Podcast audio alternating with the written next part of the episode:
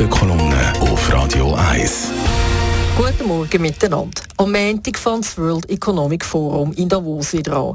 Eine Veranstaltung, die bei vielen Schweizerinnen und Schweizer gemischte Gefühle auslöst.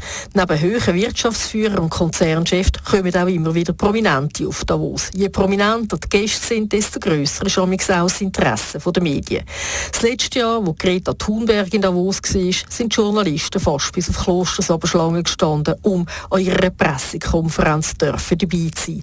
Dabei hat sie gar nichts besonders Gescheites gesagt. Vielleicht wird über das WEF aber auch darum gespöttelt, weil Davos an diesen Tagen fast abgeriegelt wird. Während in Davos teuer angelegte Herren, Damen hat es nicht so viel, von Apero zu Apero rennen. Unter all dem Terrain geht aber manchmal ein bisschen unter, was das WEF kann leisten kann, wenn alles klappt. Das Jahr zum Beispiel kommt nicht nur der ukrainische Präsident, der Volodymyr Zelensky, auf Davos, übrigens mit einer hochkarätigen Delegation aus Katar im Schlepp. Es kommen auch der amerikanische Außenminister Anthony Blinken und der Sicherheitsberater vom amerikanischen Präsident Biden, der Jake Sullivan. Die Vertretung ist so hochkarätig, dass man kann sagen, die Spitze von der USA sind da. Mit der USA, dem Zelensky und natürlich der Schweiz gibt es also so etwas wie einen kleinen Ukraine-Gipfel. Weil die Russen nicht kommen, weder die Amerikaner noch die Ukrainer haben das so wollen, geht es weniger um den Frieden als um den Wiederaufbau. Aber auch das ist wichtig und nötig. Und noch einen kleinen Gipfel könnte es geben, einen Nahostgipfel. Unter anderem kommen der israelische Staatspräsident Isaac Herzog, der iranische Außenminister und der libanesische Premier Najib Mikati.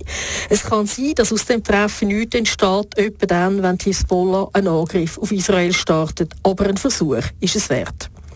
Und welche Rolle spielt jetzt da die Schweiz? Die Schweiz versucht sich seit zwei Jahren in einer Art kooperative Neutralität, wie der Außenminister Ignazio Cassis sagt. Die Schweiz wird ja viel kritisiert. Die Russen sagen, wir sind nicht mehr neutral. Israel versteht nicht, warum wir uns so schwer tun mit dem Hamas-Verbot. Und der amerikanische Botschafter in der Schweiz hat das letzte Jahr gefunden, das Land mache zu wenig bei der Suche nach russischen Oligarchengeldern und sei sowieso ein Loch im Donut. Die Schweiz ist aber auch ein Land, das seit 1848 zeigt, dass es multikulturell geht.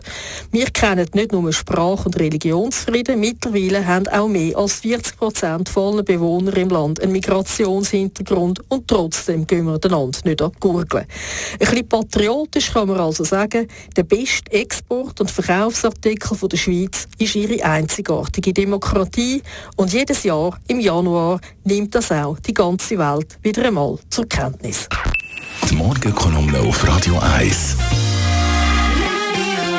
Morgenkolumne von der Christina Neuhaus, ist Leiterin von der NZZ Inlandredaktion. Jederzeit zum Nachlassen als Podcast auf radio1.ch. Und der Start zum WEF natürlich am Montag Thema in der Radio 1 Morgenschau.